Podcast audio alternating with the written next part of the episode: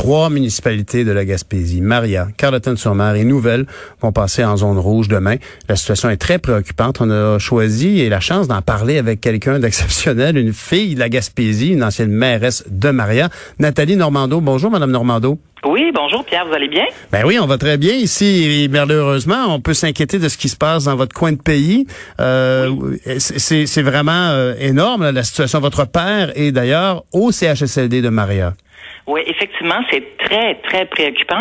C'est, je vous dirais presque à la limite, là, sans vouloir euh, comment dire, ajouter à ce qui se passe, c'est presque dramatique pour de si petites communautés.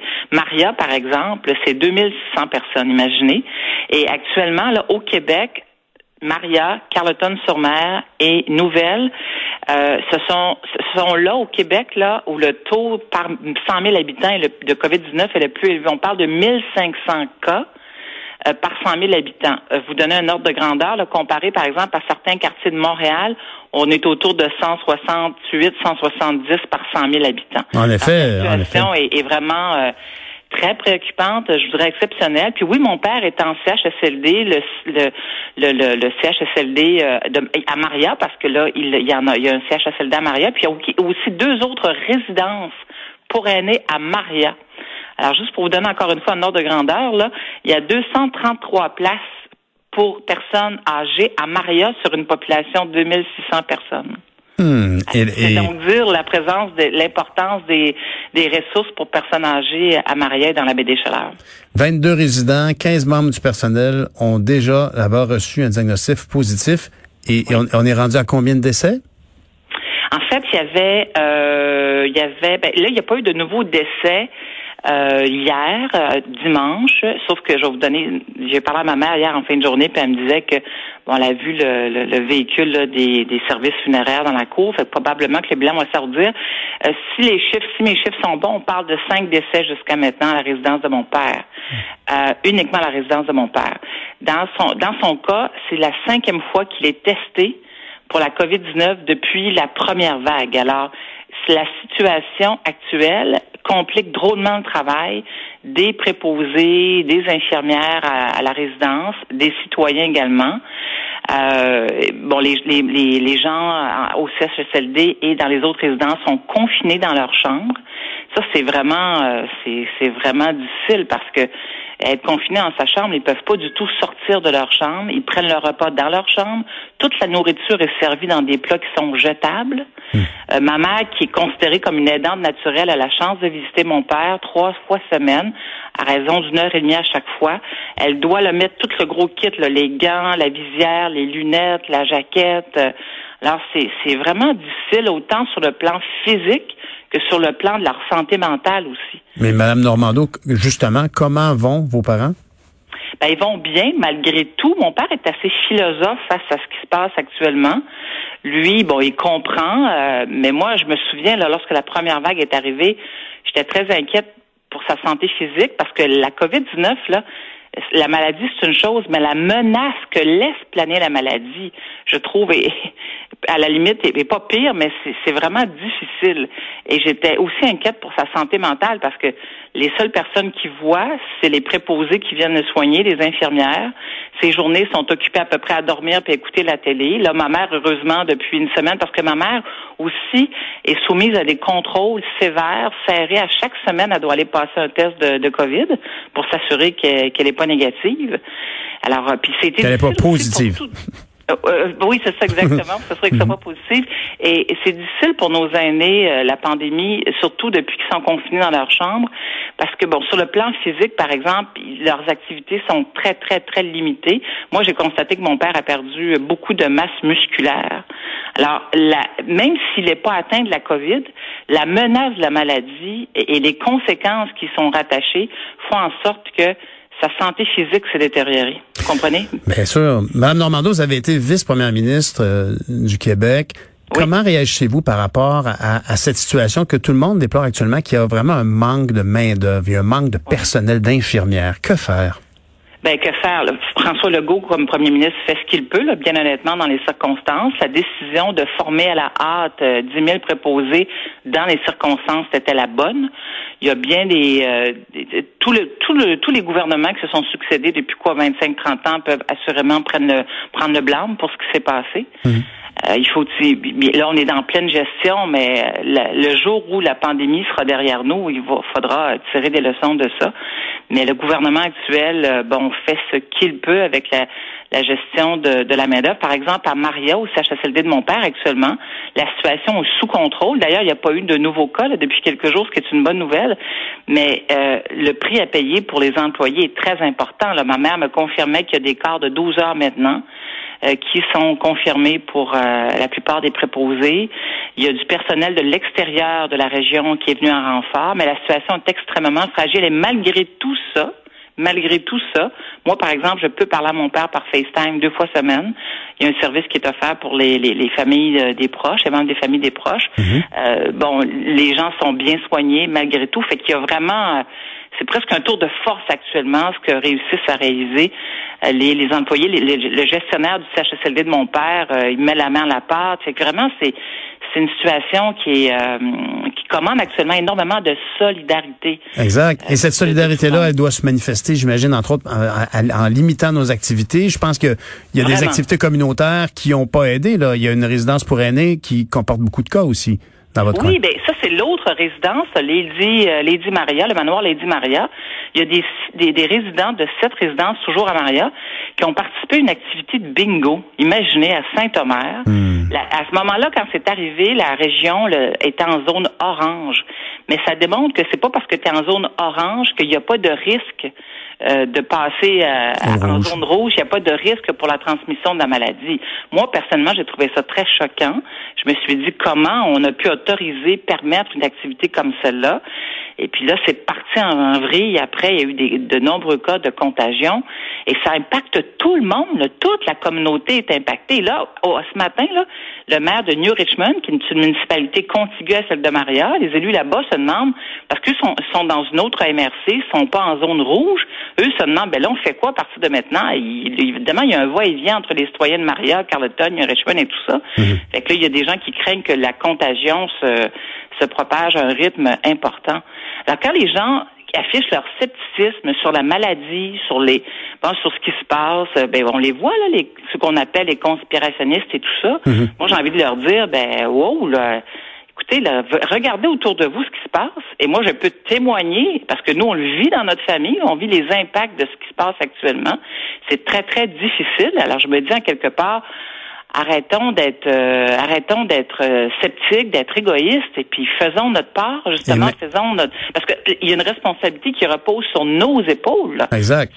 on peut pas toujours blâmer le gouvernement pour tout. Là. La responsabilité citoyenne dans les circonstances est, très importante. Alors, on a des gestes à poser, puis il faut faire notre, bout de chemin. Mais euh, Nathalie Normando, les, les, mesures gouvernementales visent entre autres à, générer les, les, codes de couleur, à générer une prudence en région. Euh, par exemple, du côté de Maria Carleton, dans Baie des Chaleurs, il y a, y a, quand même, c'est, il y a pas 50 000 options de santé. Est-ce qu'on devrait pas être plus prudent quand les ressources sont plus comptées? comme c'est que chez vous, c'est plus fragile quand même. Ben, ben, deux commentaires là-dessus. Premièrement, moi, je salue les, les, codes de couleur. Bon, il y en a qui ont raillé un peu la mesure, là, mais je trouve ça intéressant parce que là, on a, contrairement à la première vague, on évite le one size fit all, c'est-à-dire le même modèle pour tous. On tient compte des réalités locales et régionales. Moi, je salue euh, cette façon de faire. Pour ce qui est des mesures, effectivement, oui, il faut être encore plus prudent. Puis, ça me permet de vous dire que je m'explique difficilement, puis en même temps, je comprends que les, les, impacts sont importants sur le plan économique, mais la région va accueillir, la Gaspésie va accueillir euh, à peu près 10 000 chasseurs. C'est la période de la chasse actuellement l'Orignal. Et le, François Legault, bon, ben, il n'a pas imposé de restrictions pour ce qui est de la chasse à en Gaspésie. Je comprends que sur le plan économique, c'est important. Mais je peux vous confirmer qu'il y a des citoyens qui sont très inquiets. Euh, en Gaspésie euh, par rapport à ce flot de chasseurs qui arrivent. Vous allez me dire, ben oui, les chasseurs sont en forêt, puis bon, il y a une mesure de distanciation sociale euh, très importante, mais il y a quand même, pour, pour, certains citoyens, pour plusieurs, je devrais dire, de citoyens de la Gaspésie, un message contradictoire sur la, le fait de permettre aux chasseurs de pratiquer leur sport favori, parce que la, chasse à l'orignal en Gaspésie, vous le savez peut-être, Pierre, c'est c'est comme c'est comme une religion. c'est une pratique qui est attendue, c'est un moment qui est attendu euh, dans l'année qui est vraiment important. Mais les déplacements entre régions euh, sont certainement plus compliqués. Espérons en tout cas que tout le monde, comme vous le dites, se fera appel à, sa propre discipline parce que vous êtes quand même, vous trouvez quand même que le gouvernement euh, et le docteur Horacio Arruda, la santé publique gèrent au mieux cette situation-là. Avez-vous l'impression, vous qui avez été si haut placé dans la machine politique, est-ce que M. Arruda mériterait d'avoir plus d'encadrement au niveau de ses communications, d'être un peu moins euh, spontané? Euh, ben, c'est-à-dire que loin de moi l'idée de juger euh, la, performance du docteur Arruda. Ben, il y a toujours, c'est toujours fragile. Hein? On veut éviter les messages contradictoires. Euh, le gouvernement a eu certains reproches, mais il n'y a pas de livre de recettes. Hein? Il n'y a, pas de, c'est pas évident là. Il n'y a pas de mode d'emploi là. On gère la crise comme on peut.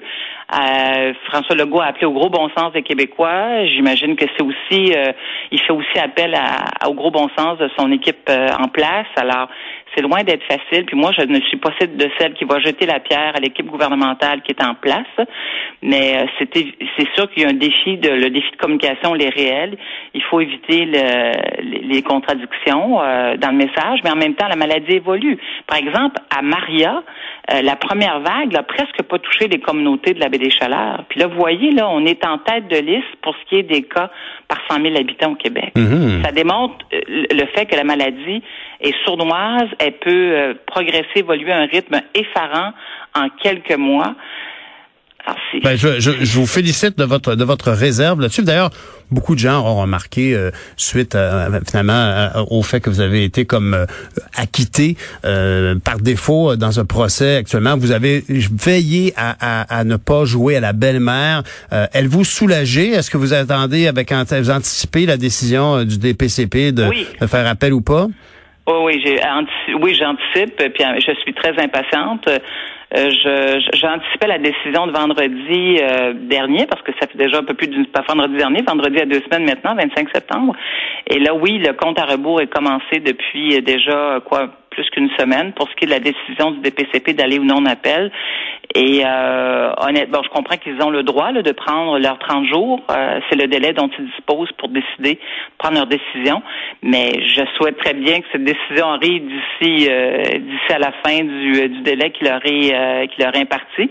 Mais bon, j'ai pas de contrôle là-dessus. Puis en même temps, ben, vous comprendrez que si vous me demandez ce que vous espérez, euh, je, qu'est-ce que vous espérez pour pour pour cette décision, mais j'espère que le DPCP n'ira pas en appel après quatre ans et demi de procédure. Là, je pense que à un moment donné, ça a assez duré est-ce que, est-ce que déjà la, pression, est-ce que déjà la pression a, tombé un peu sur vous? Est-ce que vous vous sentez le regard des gens a changé pour vous? Ben, euh, c'est-à-dire que oui et non. les gens qui m'ont toujours appuyé ou qui ont qui, qui, qui, étaient, euh, comment dire, empathiques à ma cause, le sont toujours. Mais euh, bon, avec la décision du 25 septembre, il y a des gens sur Internet qui s'en sont donnés à cœur joie. Là, ah, je pense aux réseaux sociaux. Bon, il y a des, il y a toujours, il y aura toujours des gens qui vont demeurer sceptiques. Euh, je comprends parfaitement. Euh, surtout lorsqu'on est en politique, on est loin, on ne peut pas jamais espérer faire euh, l'unanimité. Euh, puis bon, pour entre la perception et la réalité, souvent il y, a, y, a, deux mondes. Et puis le monde de la justice, je trouve c'est un peu comme le monde de la politique, les nuances ont la vie dure. Hmm. Alors t'as beau expliquer, réexpliquer. Euh, que la requête en arrêt des procédures, c'est un recours ultime qui existe pour tous les gens comme moi qui ont été accusés au criminel. Euh, je dis bien ultime recours. Euh, bon, j'ai pu l'exercer. Heureusement pour moi, bon, le juge a, comment dire, a accueilli positivement, favorablement nos arguments. Mais c'est comme ça la justice. Hein. On peut être en accord ou en désaccord, mais c'est comme ça. Mais de toute façon, en plus, le jugement, le juge Perrault a même précisé que on, vous n'étiez euh, pas plus accusable que personne sur la rue, que très clairement, c'était un procès qui devait être avorté. Je dois vous poser une dernière question avant de vous laisser partir, Madame Normando. On a, on a remarqué que vous avez toujours cherché à ne pas jouer à la victime dans tout ça. Et mais en, bout de ligne, après quatre ans et demi, vous en êtes venu à la conclusion quand même que vous étiez désigné comme un beau émissaire par l'UPAC. Ce qui m'a beaucoup surpris, c'est à quel point vous ne cherchez pas à blâmer les libéraux de vous avoir choisi comme beau émissaire. Ah ben ça c'est votre interprétation là, euh, mais moi non effectivement je suis pas une victime dans la vie, mais là je dois dire effectivement que je oui, j'ai été euh, bouc émissaire, là, euh, écrasé sous les, le, jeté sous les roues de l'autobus libéral. Certains ont utilisé l'expression. Mhm. Mais moi, Monsieur, moi, Pierre, je ne veux pas définir la suite de ma vie en me, en me drapant dans le rôle de victime.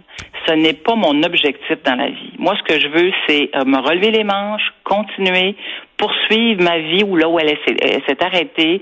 Je, je, j'ai suffisamment de résilience pour dire ben bon, faut que je, je devrais apprendre à vivre avec ce qui m'est arrivé, bien que ce soit révoltant, choquant. D'ailleurs, je, m'emploie à coucher sur papier toute cette histoire-là. Ça me fait beaucoup de bien d'ailleurs de l'écrire, mm-hmm. mais je ne veux pas, euh, je ne veux pas me, je, ne veux pas me définir à partir de, de, de ce qui m'est arrivé. Un, ce serait trop facile. Puis deux, ben, se complaire dans le rôle de victime toute sa vie, euh, honnêtement, ça fait pas tellement avancer. C'est pas mon objectif dans la vie. Ben, on, on, vous encourage à garder cette vision puis à, écrire d'ailleurs ce que vous avez à dire. C'était Nathalie Normando. Merci, Madame Normando. Au plaisir, au revoir. Nathalie Normando, ancienne vice-première ministre, native d'ailleurs de Maria, c'est précisément pour laquelle la raison pour laquelle on lui parlait, compte tenu de l'importance de l'infectiologie qui se passe du côté de la baie des Chaleurs.